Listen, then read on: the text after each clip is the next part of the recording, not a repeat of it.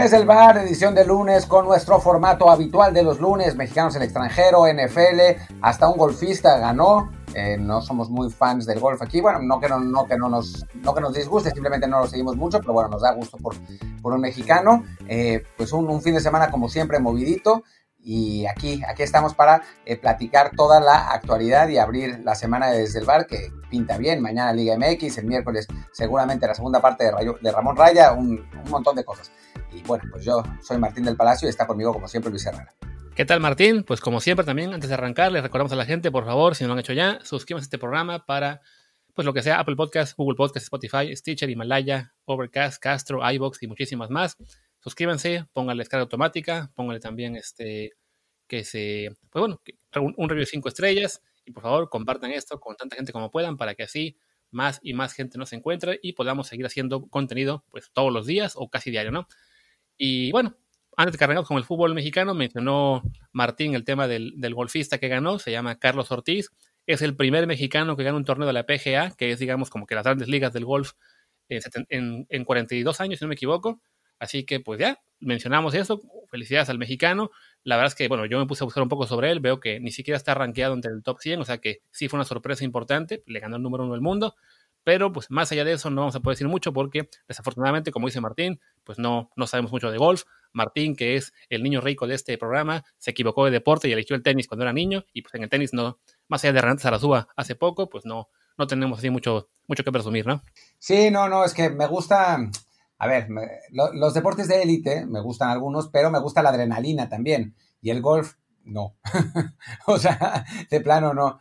Eh, es como de, demasiado, demasiado calmado para mi espíritu nervioso, así que, que no, me, me, decidí por el tenis en aquel entonces. Pero bueno, qué bueno, qué bueno que ganó este Carlos Ortiz eh, y que no es un dominicano de pitcher de grandes ligas, sino un mexicano golfista y pues lo vamos a, a seguir más a fondo, ¿no? O sea, muchas veces pasa en México que cuando eh, existen deportistas que tienen éxito, los deportes en cuestión empiezan a subir en la popularidad. Pasó con, con Ana Guevara, está pasando con Checo Pérez, pasó por supuesto con Lorena Ochoa, con el golf. Eh, entonces seguramente habrá un pico de interés y ojalá que, este chavo pues, se mantenga en, en, buenos lugares y siga, siga ganando eh, trofeos y haciendo historia porque además recordemos que el golf se convirtió en deporte olímpico ya, así que el año que viene en Tokio 2021, ahí tendremos, aunque sea otro jugador a quien mencionar y que la gente se emocionará, aunque sí, les recuerdo, bueno, les señalo, de momento rankeado no estaba ni en el top 100, simplemente, bueno, está subiendo su nivel y, y con este torneo que le ganó al número uno del mundo en el último hoyo, así que no, no fue una chiripa, eh, nada por el estilo, pero sí, paciencia, no es el Loreno Ochoa de esta generación. Por, por lo menos no por el momento, ¿no? quién sabe, quizás le estés, eh, estés eh, subestimando su potencial. Y puede ser. Así que, bueno, ojalá que le vaya bien y que sí, que siga mejorando y que se cuele a los Olímpicos, donde sí habrá torneo masculino y, y pues que tenga buena suerte. Ya si cuando vuelva a ganar un torneo, o bueno, por lo menos cuando tenga una buena elección, quizás lo mencionemos más adelante. Por lo pronto, pues ya creo que es hora de hablar de, del resto de mexicanos, de los cuales hablamos más seguido, porque bueno, son más conocidos, evidentemente, más populares, y el tema del fútbol, que esta semana en Europa creo que fue una semana más o menos buena para el contingente mexicano. Se empieza a afianzar este grupo de cuatro o cinco jugadores que están teniendo actividad regular eh, con equipos buenos, así que esa desesperación que teníamos hace poco, en la cual veíamos a todos como suplentes o en equipos malísimos, pues empieza a, bajar, sobre todo en el caso de Héctor Herrera, que creo que es el más destacado en este momento, porque está con Atlético como titular, ganaron de nuevo, están, si no me equivoco, como sublíderes, creo, en España, pero con un partido menos, y técnicamente en su destino está, bueno, controlan su destino para que si siguen ganando los partidos, colocarse de líderes y ser el equipo más favorito del título, ¿no? Es sorprendente, la verdad, lo que está haciendo el Atlético, sobre todo porque arrancó con ciertas dudas. Sí, la llegada de Luis Suárez eh, presentía que podían resolver eh, algunos de sus problemas al frente, pero eh, no jugaron bien los primeros partidos. Héctor Herrera no jugó bien los primeros partidos, realmente jugó muy mal, parecía que le pintaba muy mal la temporada. Y bueno, pues el, el Cholo le, le mantuvo la confianza. Héctor está pagando esa confianza, más allá de esos errores insólitos que todavía tiene aquí y allá. Eh, y el Atlético empezó a agarrar forma, eh, sigue sin ser espectacular, pero ganando bien. Esta vez eh, ganó inapelablemente 4-0. Y bueno, lo de, lo de Herrera al, eh, fue al punto de que lo sacaron porque el partido estaba resuelto y necesitaban descansarlo, ¿no? O sea, porque ya lo, lo ha usado Simeone pues, esencialmente en todos los partidos durante casi todos los minutos. Así que, que bueno, un, cambio total de, fortunas y típico de jugador mexicano, va a ir con las elecciones y va a lesionar y va a perder el puesto ahí, ¿no?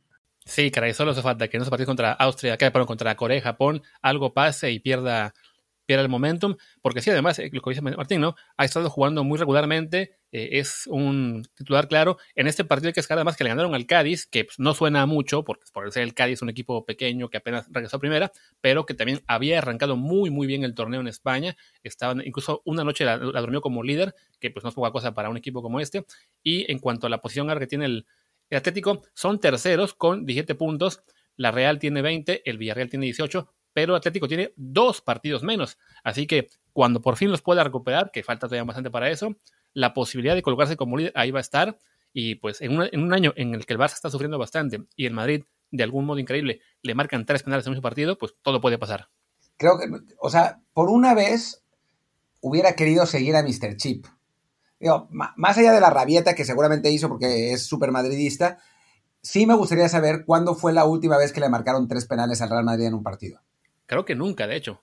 Nunca en la historia, mira. O a lo mejor algo, algo leí de que en 91 años, lo que no estoy seguro es si fue entonces cuando arrancó la Liga Española o si esa fue la última vez. Pero bueno, una cosa que sí fue para la historia. Fueron tres y uno se repitió, que lo habían fallado el Valencia. Entonces sí, fue una cosa de locos que se, pues sí, que no pasaba muy seguido, pero bueno, este programa es para hablar de mexicanos en Europa, así que regresemos al tema. Y si seguimos allá en España, pues está el caso de Néstor Araujo, que esa semana no jugó, pero su equipo perdió, echaron al técnico y el que llega es eh, Eduardo Coudet, que tiene mejor, supongo tendrá alguna referencia de él, porque ha estado también él en México, y pues quizá ahí le pueda cambiar la fortuna, ¿no? Sí, la verdad es que es, eh, es buena noticia la llegada del Chacho. Es, hay algo interesante que me preguntaron en, Twitter, que es cómo hacen los argentinos para conseguir eh, esos puestos. Pasó con Berizzo, pasa ahora con, con Coudet, y no los mexicanos, cuando Coudet realmente es pues, un técnico en fin, o sea, tuvo un gran, gran año con, Racing Club en, en 2000, lo estoy buscando porque ya no me acuerdo, en 2019 ganó, eh, fue, fue campeón con Racing, de hecho dos veces, eh, una vez eh, de Liga y otra del trofeo de campeones de la Superliga Argentina, es una de esas cosas que hacen, que hacen los argentinos, que tienen más trofeos que, que, alfajores, eh, pero bueno, es, un técnico que en México pasó un poco, un poco sin pena ni gloria. La ventaja es que, bueno, fue técnico del Tijuana en, en 2017 y ese periodo, 2017, coincide con el gran momento de Néstor Araujo, ¿no? Era cuando Araujo estaba realmente eh, era el mejor defensa de la Liga Mexicana con diferencia. Entonces, pues quizás tenga esa referencia y, le, dé la confianza. Así que, pues sí, ha pasado, lleva un mal momento, pero es posible que esa situación se, revierta. Toquemos madera para que, para que eso suceda.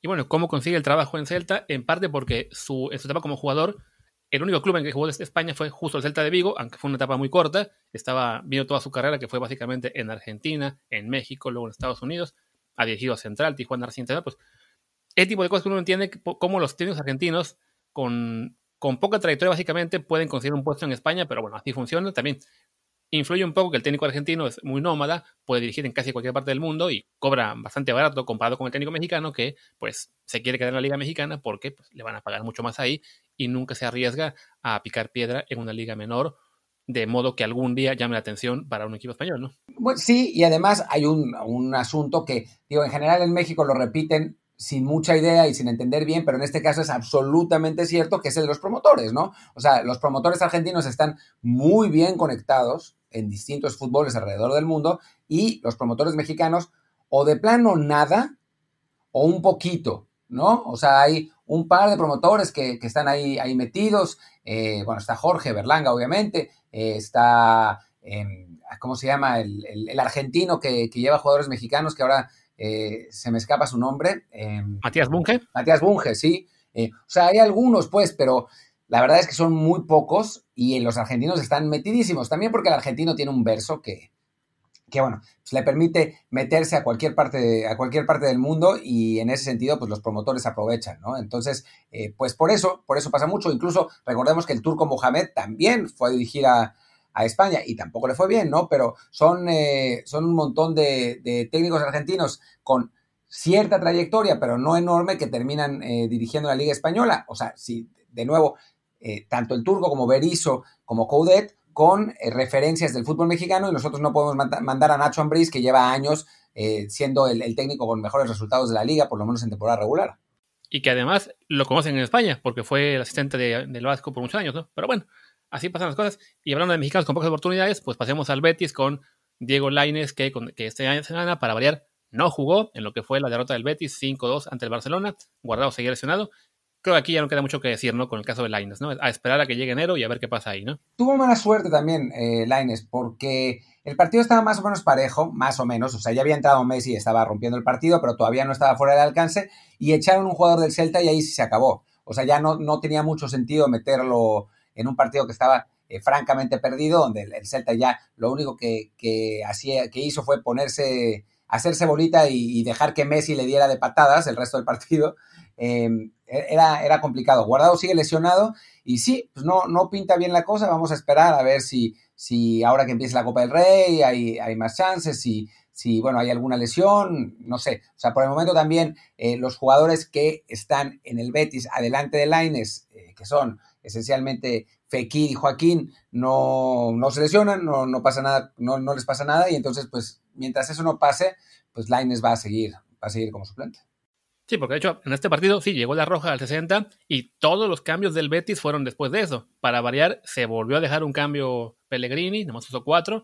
Eh, Fekir ni siquiera estaba en el partido, entonces, pues ya, digo, es de tipo de cosas en las que toca esperar a que, pues, o que en enero llegue por fin alguien que se lo lleve cedido a algún equipo con menos competencia en su puesto, o de plano que echen a Pellegrini y a ver si el siguiente técnico nos da la esperanza de que no, si yo sí lo voy a usar y no, él tampoco. Bueno, no, estaba Fekir, pero sí estaba Canales, que Canales ahora acaba de ser llamado a la selección española. También, o sea, la verdad es que hay un montón de competencia para, para Diego en ese, en ese equipo. Está complicado, pero pues sí, es una lástima y ojalá que sí lo dejen salir a un equipo que le permita por lo menos tener minutos, ¿no? O sea, ya sea el Eibar, ya sea el Cádiz, ya sea, no sé, uno, algunos de esos equipos que, que el Huesca, los equipos que sonaban para, para que fuera eh, Diego para allá, pues ojalá que suceda. Pues sí. Y bueno, ¿te parece? Pasamos ahora ya que vamos con España, pues pasemos a lo que sería, supongo, en Italia, como Chucky Lozano, que tuvo un buen partido ayer, dio la asistencia para el único gol del Napoli, que le ganó al, al Bologna 1 por 0, y sigue ahí en la parte alta de la tabla de la Serie A, ¿no? Sí, bien, bien lo de Chucky, porque además, eh, pues no había estado bien los, los, últimos partidos, el Napoli tampoco, le había, le había costado mucho trabajo, parecía tener un, una baja de rendimiento, eh, la asistencia fue una, una, buena jugada en la que eh, recibió con espacio. Ya sabemos que con espacio eh, Lozano es, es, donde más brilla, donde mejor funciona. Y mandó un centro milimétrico a la cabeza de Osimen que, que, resolvió bien y fue, terminó siendo el único gol del partido, ¿no? Y con eso, pues un poco cementa su, su, lugar que ya había estado medio en peligro. Ya Insigne le había bajado el puesto, pero después se lesionó y Lozano regresó. Entonces, em, pues sí, es, es, una buena noticia y ahora eh, para la concentración de la selección mexicana, pues vamos a ver si finalmente podemos tener al, al tridente que tanto soñamos, que ha jugado creo que una vez juntos desde, pues en toda la historia, que el, de, el, de, Corona, Lozano y, Raúl, y bueno, parece que, toquemos madera, ninguno está eh, lesionado y van a poder, van a poder jugar. Y bueno, pues, hablando de Tecatito, pues pasemos con él, con Portugal, donde este, también dio pase para gol, ¿no? Con el Porto, que si no me equivoco, ganó su partido esta semana, no recuerdo a quién, contra quién, ahora te digo, al Portimonense por tres goles por uno, y siguen ahí, bueno, se recuperan tras una derrota, pero están cuartos en la liga portuguesa, lo cual pues para un equipo como el Porto es como ser último, ¿no? Tienen arriba al Sporting Lisboa, al Braga y al Benfica. Sí, se van a, a ver, se van a recuperar por, por plantel, el, Porto está bien, pero pero sí, los, los, últimos torneos se han definido hasta la última fecha, la penúltima fecha, y el Porto no, ya como que perdió su margen de maniobra, ¿no? O sea, obviamente todavía le faltan uh, partidos contra el propio Benfica, contra el Sporting, el Braga, el Braga se va a caer porque no, no tiene el mismo plantel, pero, pero sí, ha, perdido margen de maniobra y parece, todo parece indicar que Tecatito no se irá sino hasta verano por la cuestión del pasaporte, así que pues ojalá que lo haga con un título del Porto, pero se está se está poniendo complicada la cosa y en la Champions también está, están ahí peleando, no, no han garantizado nada, pero también es, ahí sí están en una, en una buena posición, por lo menos. Sí, no, para llegar cae seguro a octavos de final, porque su, grupo se puso ya muy, muy favorable en sentido. Y bueno, el que no tiene tan favorable, perdón, es ahí en Portugal el caso de Alejandro Gómez, el chico de 18 años que fue al Boavista, que en este caso no fue ni a la banca en la derrota de su club ante el Farense por 3 a 1 Entonces, pues sí, no, no pinta bien la cosa para él. Estaba viendo la convocatoria, veo que incluso fue titular un chico colombiano en la central de 19 años. Entonces, pues se ve que el Bobista está con una temporada complicada, pues rotando muchos jugadores para ver quiénes, quiénes funcionan. Y en este momento Alejandro, pues no, no está teniendo oportunidades, aunque recordemos, es un chico de 18 años, le falta mucho por recorrer. Y mientras se quede en Europa, podemos esperar que a mediano plazo crezca y sí se afiance en, sea en el Bovista o un equipo similar, ¿no? Eh, pues sí, vamos, vamos a ver si es eh, si realmente puede, puede recuperar ese, ese, lugar, pero bueno, es lo que hablábamos, ¿no? O sea, 18 años falta mucho. Eh, digo, de por sí había tenido poca actividad en el Atlas, el salto al, al, fútbol portugués, a un fútbol diferente, un estilo diferente, pues siempre va a ser complicado y era de esperarse que no tuviera pues tanta actividad. Fue sorprendente verlo como titular en los primeros dos partidos, no le fue bien a su equipo y pues lo ha, lo ha pagado, pero bueno, que hay mucho, queda mucha temporada y no, no es descabellado pensar que en algún momento voy a volver a tener minutos. Como por cierto, eh, quien eh, ahora sí me enteré que Eugenio Pisuto calculan en el Lille que dentro de dos semanas va a poder empezar a salir a la banca con el equipo, así que estas son grandísimas noticias con un Lille que ha perdido un poco de gas, pero se mantiene entre los mejores equipos de Francia. Sí, porque además, qué bueno que sea eso así para, para él, porque estaba yo revisando lo que era el torneo sub-19 de Francia y me parece que están todos los cancelados por el tema este de la pandemia y de que hay muchos cierres aquí en Europa de mucha actividad. Entonces, el torneo sub-19 no se considera esencial. Entonces, desde la semana pasada cancelaron ya partidos, así que la única posibilidad para Pisuto de jugar eh, regularmente es con el primer equipo y pues qué bueno que, que ya se dé esa posibilidad y esperemos que tras el parón de FIFA eh, lo veamos pues entrar a debutar y ya de ahí que poco a poco se gane un poco de tiempo. El Lille, como dices, ¿no? había arrancado muy bien, estaba incluso de líder, pero ha, perdido fuelle en las últimas tres semanas, apenas suma dos puntos y ya está a cinco puntos de Paris Saint Germain, pero bueno, sigue segundo, que sigue siendo una muy buena ubicación, si bien sí detrás están hay equipos muy fuertes como el Rennes, como el Marsella, como León, hasta el Mónaco, que en principio tienen mucha chance de, rebasarle, ¿no? Pero bueno, ojalá que para Pisuto sea pronto la posibilidad de, jugar, quien también está teniendo un poco de actividad, este, ah bueno, antes de que veamos a otros jugadores, vamos con el, con el último de la, del tridente, que sería Raúl Jiménez, que ayer jugó partido completo con el, Wolves, pero perdió 1 por 0 ante el Leicester, que es el líder ahora mismo de la Premier League. Sí, es que Leicester es un equipo muy fuerte. Esa es, esa es la realidad. Este Leicester tiene además eh, a el enésimo jugador eh, estrella francés de 19 años. Ahora es, es, este defensor central que se llama Fofana. Pues, Fofana. Fofana. Sí, Fofana, es, es uno nuevo. Sí, Wesley Fofana. Wesley Fofana, sí. Sí, sí, sí, sí. O sea, es, que cada vez que sale un francés, uno dice, bueno, ya, ¿cuándo, ¿cuándo se va a acabar? ¿no? Es, es, la, es, la, cosecha de franceses, nunca se acaba. Este Fofana es una de las grandes revelaciones de la, de la Liga, de la Premier esta, esta temporada. Es defensa central y pues entre él y sus compañeros secaron por completo a Raúl, secaron en general el ataque del Wolves y ganaron 1-0 y ahora, son líderes, ¿no? En segundo está el Tottenham, vamos carajo, y en decimoctavo está el Arsenal o algo así. Eh, pero bueno, ahora volviendo a los mexicanos, pues va a pasar a veces con, con, Raúl, ¿no? O sea, el hecho de que no juegue en un equipo de los más, más grandes eh, hace que, pues cuando el equipo no anda bien, pues él también se, le, se vea reflejado y si juegan con contra un equipo más poderoso, como sucedió en este caso, pues eh, los los resultados a veces no se dan, pero no, no es ni para preocuparse ni mucho menos. Claro, porque además el Wolves, de hecho, iba bastante bien en la liga, ¿no? Había arrancado un poco flojo, pero en los últimos cuatro partidos había ganado tres y empatado uno. Entonces, bueno, ya que le toque perder contra el equipo que va de líder no es tan malo. Están ahora mismo novenos en la tabla. Eh, entonces, bueno, la, pelea por estar en Europa League, que es lo suyo, ahí, ahí están. Eh, ya se está cayendo un poco el Everton, se había caído un poco el Aston Villa, así que el, el Wolves puede aspirar de nuevo a, a colarse por entre el séptimo y sexto y pelear quizá en las copas, es la parte que les corresponde y pues para Raúl habrá partidos como este en el que sí, la defensiva rival no, no le deja hacer mucho, pues es, es normal, ¿no? Vamos ahora, digamos, con el parte del repaso con Holanda, si te parece, donde el Ajax me imagino que volvió a ganar. La verdad es que no vi el marcador, solo sé que Edson Álvarez jugó, si no me equivoco, unos 20 minutos más o menos, ¿no? Sí, está entrando Edson, por lo menos eh, a cachitos. No es lo que esperábamos en esta temporada, ¿no? O sea, era, era una temporada que, que pintaba para, para ser mejor, eh, para, para, que, que finalmente se consolidara, eh, tuviera, tuviera muchos minutos. Ganaron, le ganaron 3-0 al Utrecht. Eh, que tuviera minutos, que, que, tuviera mucha participación, que jugara de medio de contención. Eh, últimamente ha estado entrando, sobre todo de central, por ratitos, pero bueno, por lo menos no pierde el, el tren de actividad y está está jugando, pero sí es, es para preocuparse que no pueda realmente consolidarse como titular. Sí, o sea, por lo menos no lo han borrado del todo, eso ya es, es, una, es un alivio, digamos, que, que, siga teniendo actividad, se ve que el técnico, digamos, le tiene confianza y quiere que mantenga cierto ritmo, pero sí, en este momento, pues, digamos que del grupo de mexicanos que están en equipos importantes, él es el que está más atrasado y esperemos que, pues, que, que pronto pueda recuperar el nivel y, y el puesto para, pues, ya sea para seguir en ellos un buen rato o que se fijen en él otro equipo con diferentes eh, prioridades, pero que sí le dé más, más actividad.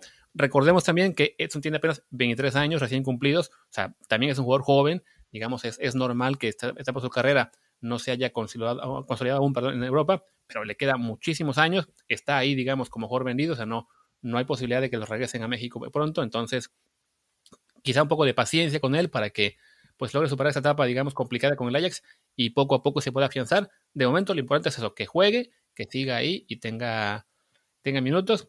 Y, y, bueno, en el caso del PSB, seguimos esperando que Eric Gutiérrez recupere su lesión. Todavía le faltan algunas semanas. Estaba viendo el, partido del PSB, donde esta vez el México-americano Richard Ledesma no tuvo minutos en la liga. Sí había jugado un poco en la Europa League. Pero bueno, con él parece que sí va a ser más complicado que lo sigamos tomando en cuenta porque eh, desafortunadamente pues Estados Unidos ya lo, ya lo llamó a la mayor.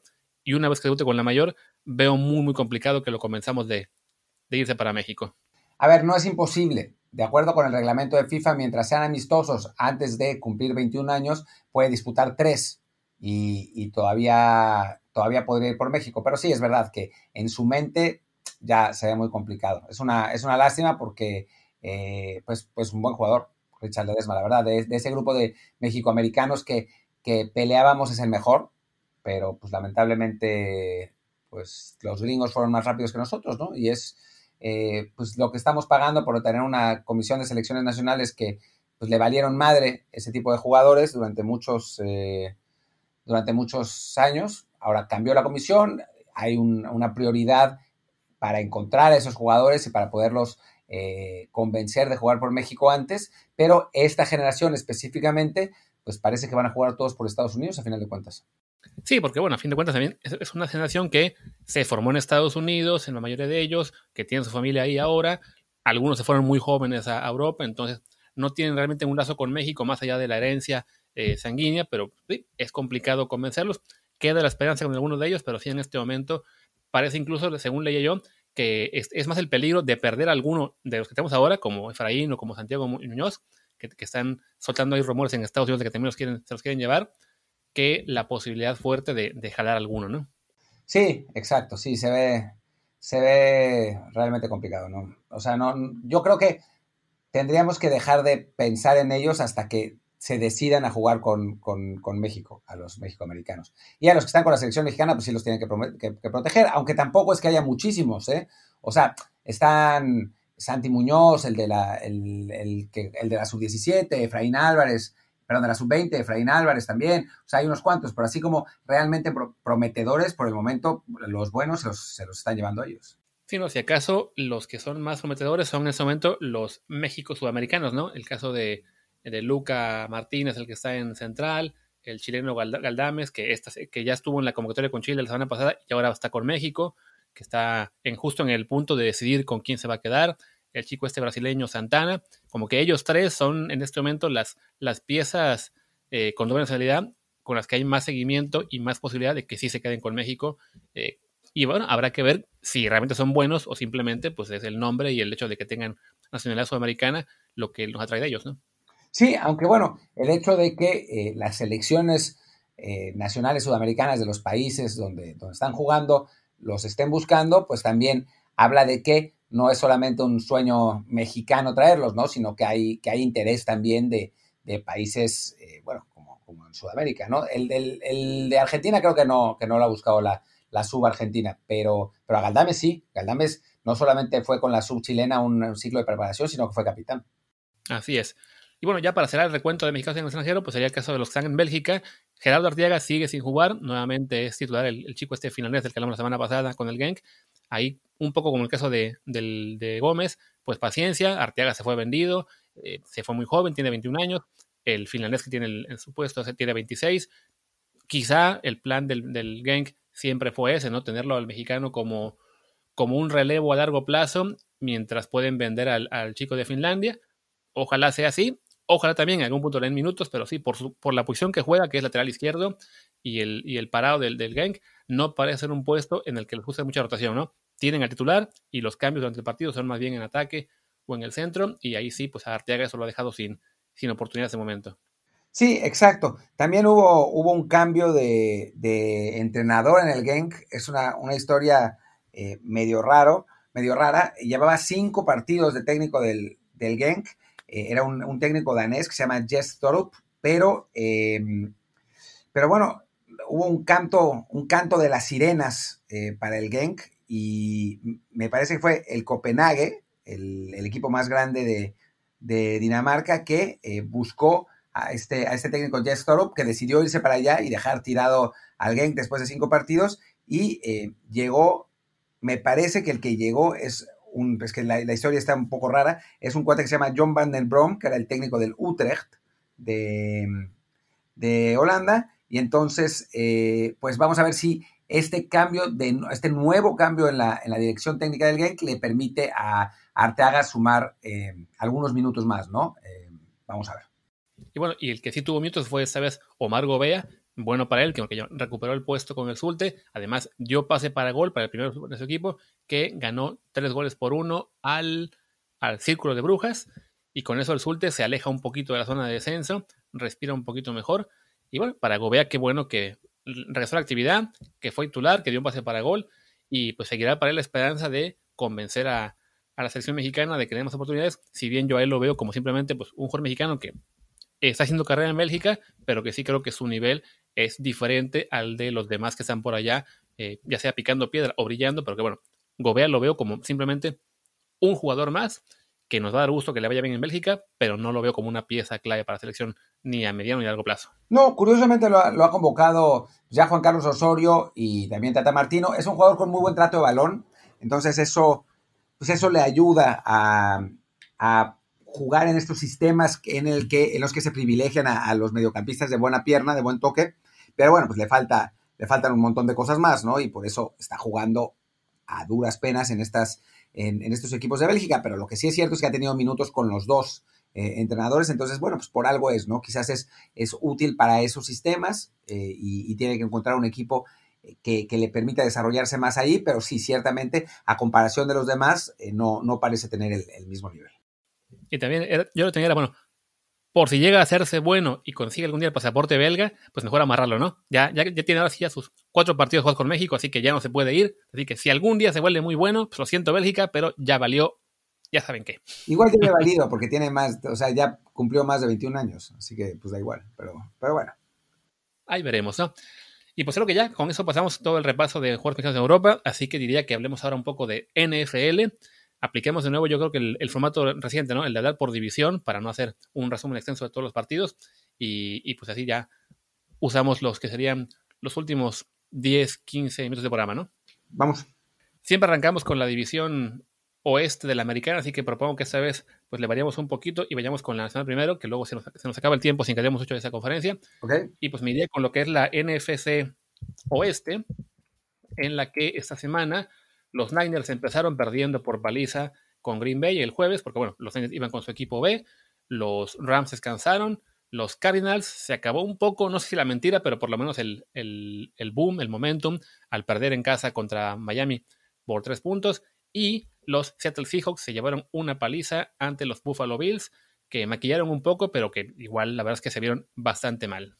A ver, empecemos con, con Seattle. de San Francisco creo que no hay que hablar mucho porque tienen demasiados lesionados. Y además, eh, los que, los que eh, fueron a la lista de COVID era muy complicado. De por sí, le, hicieron, no, no, no voy a decir que le hicieron partido, pero tuvieron una actuación digna, por lo menos contra Green Bay, pese a todas las ausencias. Perdieron fácil, pero no, no fue una actuación digna de los Jets, ¿no? Fue una actuación bien, decorosa. En el caso de Seattle, lo que pasa es que su defensa es realmente terrible, ¿no? Volvió Jamal Adams y Jamal Adams fue un desastre. Eh, cometió un, un castigo en un momento clave cuando, cuando Seattle ya se había acercado a 10 puntos de, los Bills y eso fue suficiente para mantener una serie ofensiva y acabar con el partido. Eh, y el resto de la defensa está jugando muy, muy, muy mal. No, no se esperaba que fuera, que fuera el caso. normalmente Russell Wilson los había, los había sacado de problemas, ahora le dio para eh, anotar 34 puntos, pero, pero es que la verdad con esta defensa y contra un coreback como Josh Allen, que no es el mejor coreback, eh, tiene, tiene mucho brazo y tiene, eh, es muy bueno corriendo, y eso con em, contra corners que no cubren y contra linebackers que no son suficientemente rápidos para cerrar, es kriptonita pura y Josh Allen los arrasó.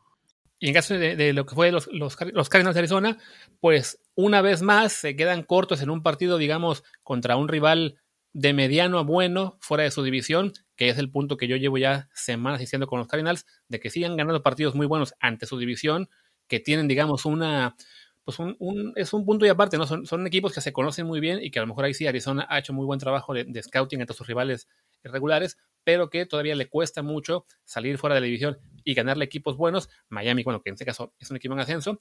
Fue un buen partido, fue un shootout en el que sí se, se pegaron con todas ambas ofensivas, pero Arizona, digamos, como que eh, se, quedó sin gas en el, al final, no metió un solo punto en el último cuarto, mientras Miami consiguió 10, y en, en lo que era su última oportunidad, pues increíblemente, Zane González, el pateador de los Cardinals, falló un gol de campo de 49 yardas porque le faltó pierna, lo cual en la NFL actual la verdad es que es algo pues increíble, ¿no? Increíble, francamente, impensable e imperdonable, eh, porque además el, gol de campo iba, iba bien en cuanto a dirección, quién sabe qué, qué haya pasado ahí, pero bueno, pues eso sepultó a Arizona que tenía chances de ganar, o sea, todavía Miami hubiera tenido una serie ofensiva con poquito menos de dos minutos y, está, y tú estaba jugando bien, así que pues lo más probable es que Miami quizás eh, sí hubiera llegado a, anotar el gol del campo de, campo del triunfo, pero perder así es, es francamente imperdonable.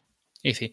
Pues vamos ahora con la división norte, hablemos ahora, lo que sería, bueno, ya dijimos que los Packers le ganaron al equipo B de los Niners, eh, los Bears, eh, otra mentira que se cae, volvieron a perder por tercera semana seguida, ahora contra Titans por 24-17 y en duelo divisional, pues la mentira en la que nunca debí creer, los Lions cayeron en su visita a los Vikings 34-20. Sí, el partido de, digo, de los Lions no hay que, no hay que hablar mucho. Eh, realmente sí fue, sí, no, no, no tienen el, talento, lograron sacar un par, un par de victorias eh, por ahí, pero no, no les daba. Y además Stafford está eh, pues entre lesionado, tuvo toda este, esta historia del COVID en el que pues no estaba contagiado, pero fue un contacto cercano, no pudo entrenar bien. En fin, no es un equipo que, que deba ser tomado en serio. con Chicago, el 24 de 7 fue engañoso no porque Chicago mereciera más, sino porque merecía menos. O sea, al final logró maquillar un poco el resultado, pero la verdad es que no jugó bien. Es muy complicado cuando tus corebacks son, eh, Nick Foles y Mitch Trubisky, es muy complicado eh, pelear. Y eso que tienen a un muy buen receptor abierto, que sale en eh, Robinson.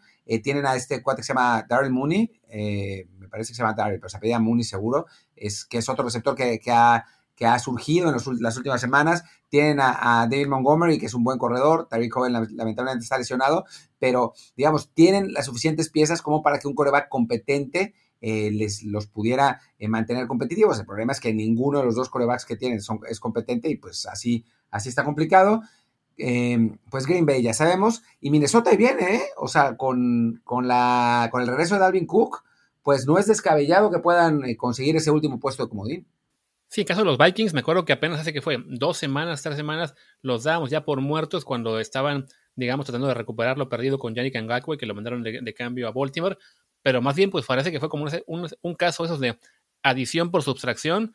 Quizá en el vestuario este cuate estaba pues generando mala vibra, no sé, pero desde entonces regresaron del Bay, le ganaron muy bien a Green Bay, ahora le ganaron a, a Detroit también muy contundentemente. Entonces sí, aún está con un récord bastante eh, flojo de 3-5, pero su calendario que viene no está tan mal, así que hay, hay una posibilidad de remontar, y sí, más con habiendo ahora un, un séptimo eh, puesto para el Bay, la, la, posibilidad de minutos ahí, sobre todo porque en ese momento Chicago, que es el equipo, digamos, al que veríamos como el posible número 7 de, de, la Nacional, eh, pues está en, no en caída libre, sino simplemente volviendo a lo que es su, su realidad, ¿no? O sea, hemos dicho que es un equipo decente, pero, pero a secas, ¿no?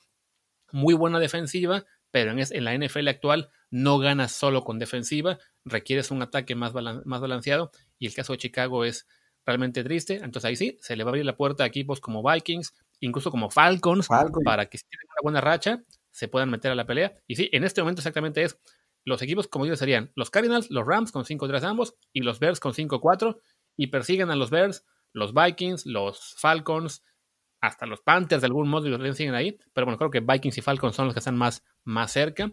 Y bueno, ya que, ya, que son los Falcons, pues hablemos de la División Sur, donde los Falcons le ganaron bien a, los Broncos de Denver, los Panthers le dieron muchísima pelea a los Chiefs, se quedaron a un gol de campo larguísimo de darle la vuelta al final. Y en el partido que yo creo que nadie vio venir lo que pasó, los Saints aplastaron por completo a los Buccaneers. Pues eso, ¿no? Un partido que todo el mundo pensábamos que iba a ser parejo o incluso con ventaja para Tampa Bay por lo bien que estaban jugando en partidos importantes recientemente, mientras que Nueva Orleans había sufrido bastante en las últimas semanas, si bien porque había muchas lesiones en su cuerpo receptores, pero de yo creo que un 38-3 no lo imaginaba nadie. No, nadie, sobre todo por cómo se dio el partido, ¿no? Que esencialmente se definió a la mitad del segundo cuarto. O sea, ya, ya no daba, o sea, si uno tenía algo mejor que hacer, era como para pagar la tele e irse al cine o lo que sea, porque no, porque el partido estaba, estaba definido, ¿no? O sea, siempre hay la posibilidad de un regreso, pero, pero en este caso no se veía cómo. O sea, realmente fue una, o sea, fue 38-3 y pudo haber sido más, por, para, para decirlo así. Y bueno, creo que esto es algo que nos debe volver a dar la indicación y nos debe volver a enseñar que en la NFL no hay que sobrereaccionar a un solo resultado, como ahora no hay que volver a eh, hacerlo con, con, este partido.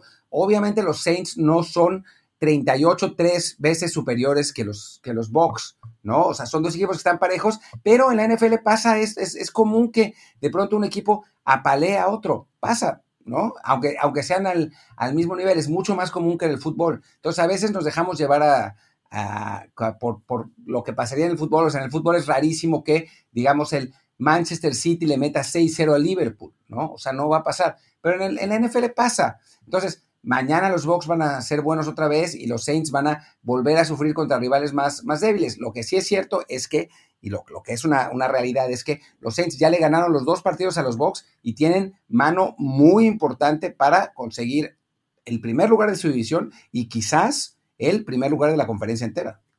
Y ese punto sí era muy, muy importante lo que se definía ayer, porque como dice Martín, ¿no?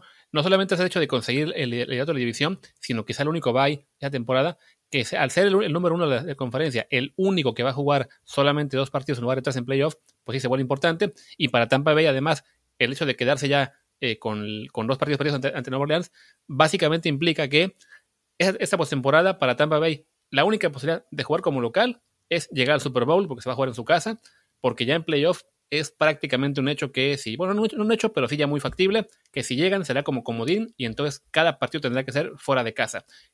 Que es una temporada en la que no hay, no hay fans, no, no es tanto efecto, pero sí, bueno, los viajes que toca hacer siguen siendo importantes sobre todo si le toca a Tampa Bay, un equipo de Florida, acabar jugando en Seattle o en Los Ángeles la, ronda de comodines, pues sí, ese viajito de cinco horas en avión también pesa, aunque no haya fans en el estadio, ¿no? Y no es imposible, o sea, son dos, son dos rivales eh, realmente posibles, sobre todo Seattle, ¿no? Quién sabe si Los Ángeles se mantenga, eh, pero, pero Seattle sí va a estar en postemporada y para Tampa va a ser complicado. ¿Te parece si hablamos en 45 segundos de la división del horror, eh, la, la esta de la nacional, en la que, me parece. bueno, se, lesionó horriblemente Kyle Allen, el coreback de, el Washington Football Team, volvió Alex Smith, por ratos jugó bien, al final no le alcanzó para ganar a Giants, pero es una gran historia esta de Alex Smith, que ahora parece que va a ser el, coreback de Redskins, eh, por el Redskins, el coreback, perdón, del Washington Football Team, por el resto de, de la temporada. Y por otro lado, Dallas le hizo partido a Pittsburgh, ¿no? Parecía que era otro equipo el que estaba ahí con eh, un coreback que pues apareció un poco de la nada, era el cuarto coreback, ni siquiera se sabía si iba a ser titular el sábado y le, le peleó a Pittsburgh y pues ahí estuvo, ¿no? Estuvo nada de, de, sacarle el partido, aunque siendo el NFL parecería como llamada de petate, ¿no? Es como uno de los analistas que más seguimos, que se llama, que se llama Walter, eh, dice, es, fue su Super Bowl, fue el Super Bowl de Dallas y lo perdieron. Sí, no, y es lo que mencionabas hace poco, ¿no? De que en la NFL, en, Any Given Sunday, cualquier equipo le puede dar pelea a otro. En este caso, los Cowboys, que eran quizá el equipo en peor momento de la liga, si no bien, si no bien el peor récord, eh, pues le llegan contra unos Steelers que estaban pues en, las nubes, con el 7-0, como el mejor equipo, el único invicto, y que, y que además, lo vimos al partido el, día de los picks, es un equipo que le suele pasar esto contra rivales más débiles. O sea, según el sapo es su pedrada y terminan sufriendo ante rivales no tan importantes. De hecho, veía que la temporada de los Steelers van 8-0 y solamente una paliza, todos los demás juegos más o menos cerrados. Entonces, bueno, Dallas aprovecha eso para hacerle partido, para pelearle mucho, pero al final no le alcanza. que creo que al final, pues para Dallas es hasta mejor seguir perdiendo partidos y tener un pick en el draft más alto la próxima temporada, sobre todo por si Dax se les va. Eh, y bueno, ya mencionaste el caso de Giants de Washington, que como único dato, Daniel Jones, el quarterback de los Giants, tiene en su carrera marca de 4-0 contra Washington y 1-17 contra el resto de la liga, siendo ese 1 su primer partido como titular. Después de eso no volvió a ganar contra el equipo que no fuera Washington. Y bueno, Eagles descansó, buena, una semana para ellos para recuperarse de lesiones y, ya volver la próxima semana, seguramente pues en lo que parece una división que se van a llevar caminando porque los demás son muy, muy malos. Así es. Hablemos ahora de la división oeste de la americana. Ya mencionamos que los Chiefs sufrieron muchísimo, pero les tocaron el partido final a Carolina por dos puntos. Eh, los, los, Raiders le ganaron una batalla intensa a los Chargers con una, con una decisión polémica, pero correcta al final, en la cual un pase de anotación para, para Los Ángeles Mm, se, dio por malo, fue lo correcto, y así Las Vegas sigue ahí subiendo en, los rankings. Y los Broncos de Denver, creo que se les, se les, fue el último tren para meterse en la parte de, playoff al perder en Atlanta por 7 puntos, 34 a 27. Sí, eh, interesante. Yo, yo la verdad es que me había dejado llevar eh, originalmente por lo que yo pensaba que era la regla, pero después de leerla resultó que no, que en efecto sí había sido bien anulado el, touchdown de, Chargers. Em, que bueno, otra vez encontraron una manera insólita de perder. Dos veces, dos fates, que se llama ese pase alto para que un receptor eh, también alto logre ganarlo por encima de la cabeza del, defensivo. Las dos veces los receptores lo tuvieron en la mano y lo, y lo dejaron ir, el pase, increíble derrota. Eh, hay muchos analistas de la NFL que dicen que no hay que tirar fades, precisamente por eso, por, eh, el riesgo que hay de que el pase no se complete y no se pueda eh, completar ese proceso de recepción, que es mejor hacer un pase a un jugador rápido en, escuadra. Pues esta vez no, pues el, el, el coach de, Los Ángeles, Anthony Lynn, pues no, no lo pensó así y, pues al final de cuentas su equipo pagó en un partido que pues, seguramente hubieran merecido ganar, pero bueno, pasa, es como es. En el caso de Kansas, de Kansas pues ya sabemos que contra los equipos flojos a veces suelen em, pues no dar sus mejores actuaciones y nos hacen dudar y de pronto juegan contra un equipo top y le meten una paliza, así que creo que no hay que leer demasiado eh, con el sufrimiento que tuvieron ante Carolina y en el caso de Denver es otro de esos eh, marcadores engañosos porque la verdad es que les pasaron por encima y al final maquillaron un poco el resultado y, se metieron también porque Atlanta le suele pasar eso, que recibe muchos puntos al final y por poco pierde los partidos, pero la verdad es que los, Broncos no se vieron bien contra Falcons. Sí, no, ya para acabar el, comentario de la división, el caso de los Chargers, yo creo que sí, ese tipo de decisiones del coach eh, al final del partido, de lanzar dos fades en las jugadas finales, es el tipo de cosas que le va a costar el puesto al final de temporada, porque es, digamos, una, enviar dos jugadas, pues un poco, digamos, eh, lavándose las manos, ¿no? De, bueno, yo, la, yo lanzo la jugada y es un 50-50. Si mi jugador la, logra hacer, qué bueno, y si no, pues fue su culpa porque no pudo ganar el, pase. Cuando sí, uno esperaría que, que, en las jugadas, digamos, finales, en las, que, en las que te juegas el partido, pues seas un poco más creativo, busques a lo mejor una jugada más especial y no simplemente un, pues un globito para que se pelee el, el receptor grande con el, con el esquinero y a ver qué pasa, ¿no? Entonces sí, ya van muchos Chargers, primero que dejaban ir ventajas y en este caso que dejan que hacen el regreso, pero al final se les escapa por, por dos jugadas este, cerradas, pero que bueno, pudo haber mostrado más imaginación. Y bueno, están con 2-6 y, y, ya se ve muy, muy complicado que, que vayan a lograr playoff. Cosa distinta de lo que podemos hablar de la división norte de esa conferencia, en la cual, pues ya dijimos, Steelers le gana eh, a, los, a los Cowboys, los Browns descansan, también los Bengals, y los Ravens le ganaron 24-10 a los Colts. Un marcador, digamos, contundente, pero es un partido en el que la verdad Lamar Jackson sigue dejando una imagen bastante flojita. ¿eh?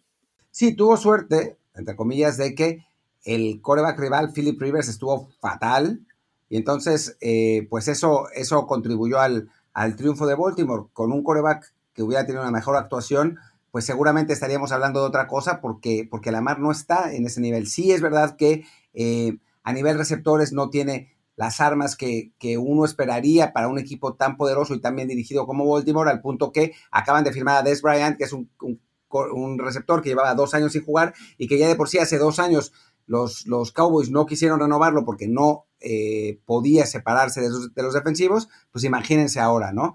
Em, pero bueno, es un equipo con una muy buena defensiva que la, sigue teniendo y, le, permite mantenerse competitivo. Y en el caso de Pittsburgh, creo que pues ya lo hablamos bastante cuando, cuando analizamos a Dallas, no hay que leer tantísimo en, este resultado. Quizás la próxima semana que jueguen contra Cincinnati, que es un equipo que va en ascenso, no es tan poderoso, pero va en ascenso, podremos tener una lectura mejor sobre los Steelers, si fue simplemente pues lo típico, que se confiaron contra un equipo de terror, o si realmente no eran tan buenos como eh, muchos esperaban y como su récord supone, ¿no?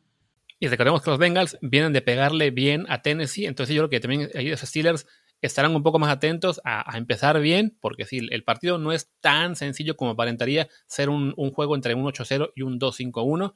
Entonces ahí sí creo que para, para Pittsburgh llegó el aviso a tiempo de que no se pueden confiar en este tipo de rivales, porque sí, este, tarde o temprano van a perder alguno. Que igual, es normal, o sea, un equipo con 8-0, lo que ser de temporada, si bien el calendario es sencillo, algunos deben perder, pero supongo que ellos van a preferir que sea un partido, digamos, ante un rival duro, que dejar escapar uno de esos juegos ante Dallas o Cincinnati, que en teoría deberían ganar, ¿no?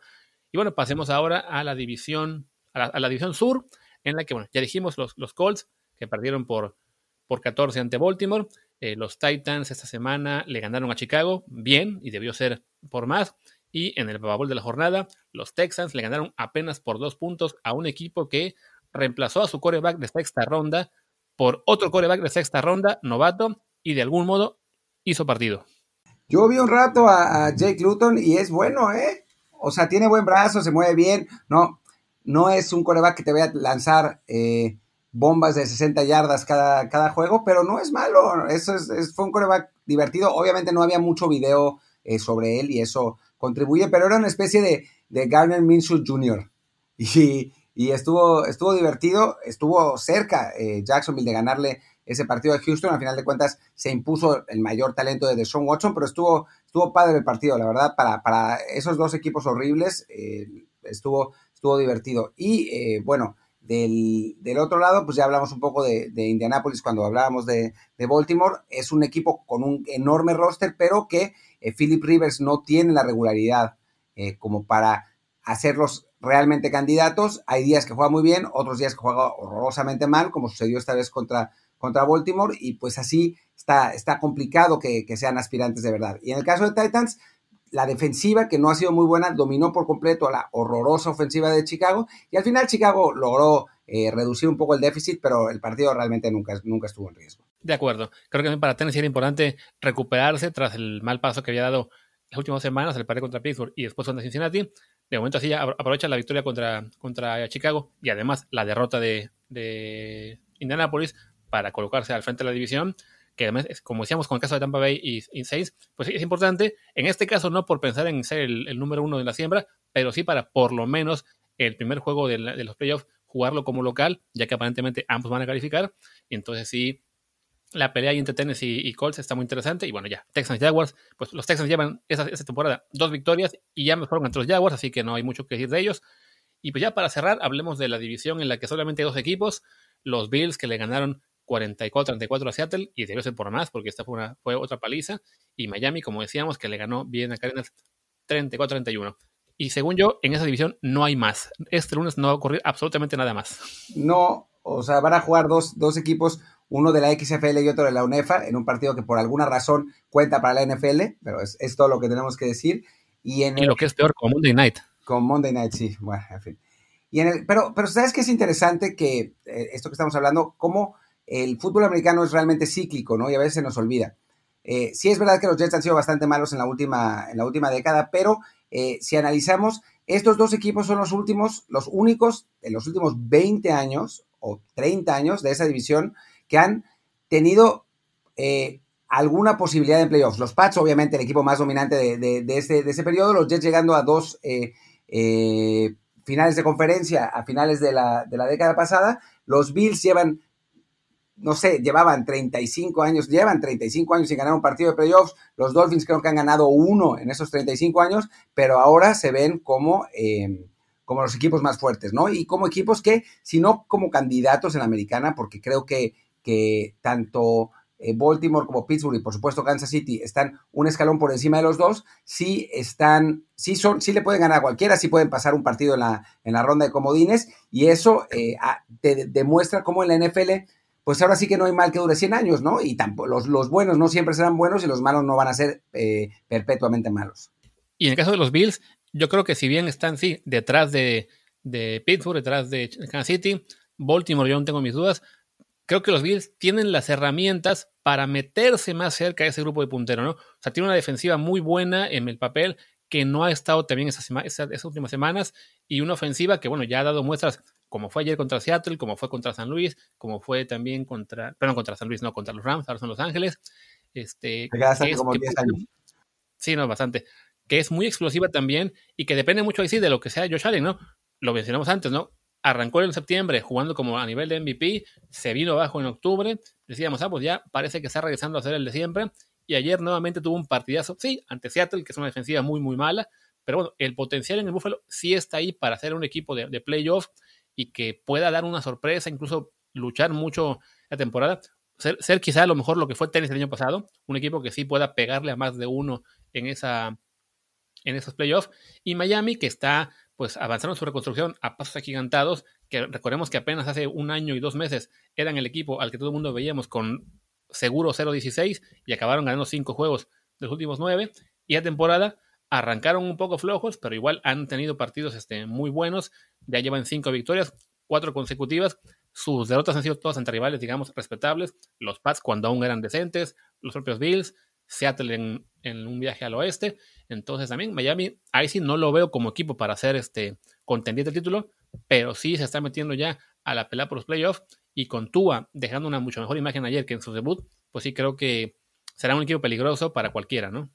Sí, sí, sí, totalmente. Digo, vamos a ver, ¿no? La, la NFL ya sabemos que hay equipos que, que alcanzan su, su pico en, en, octubre o noviembre y después se derrumban en diciembre y, y no, no consiguen ni siquiera meterse a playoffs. Vamos a ver, falta, falta temporada, van a apenas nuevas semanas, pero, pero sí, por el momento Miami se ve bien y Buffalo me parece que a nivel eh, roster está, está realmente bien. Si tuviera un coreback un poquito más regular eh, y que jugara mejor contra equipos buenos y no solamente que se cebara contra equipos terribles o contra defensas terribles más bien, entonces creo que Buffalo sería candidato a todo, ¿no? Por el momento, dado, dado que no, creo que está eso, un escalón por debajo, pero sí las herramientas ahí están.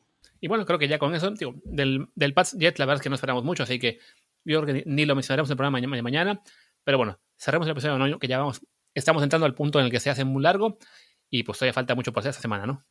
Sí, sí, bueno, eso, queda muchísimo contenido en la semana, así que mejor no, no los abrumamos aún más con, con nuestras voces, que ya las escucharán en los próximos días.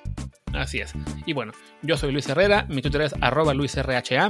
Yo soy Martín del Palacio, mi Twitter es arroba martindelp y el del podcast es desde el bar pod, desde el bar POD. Gracias y hasta mañana. Chao.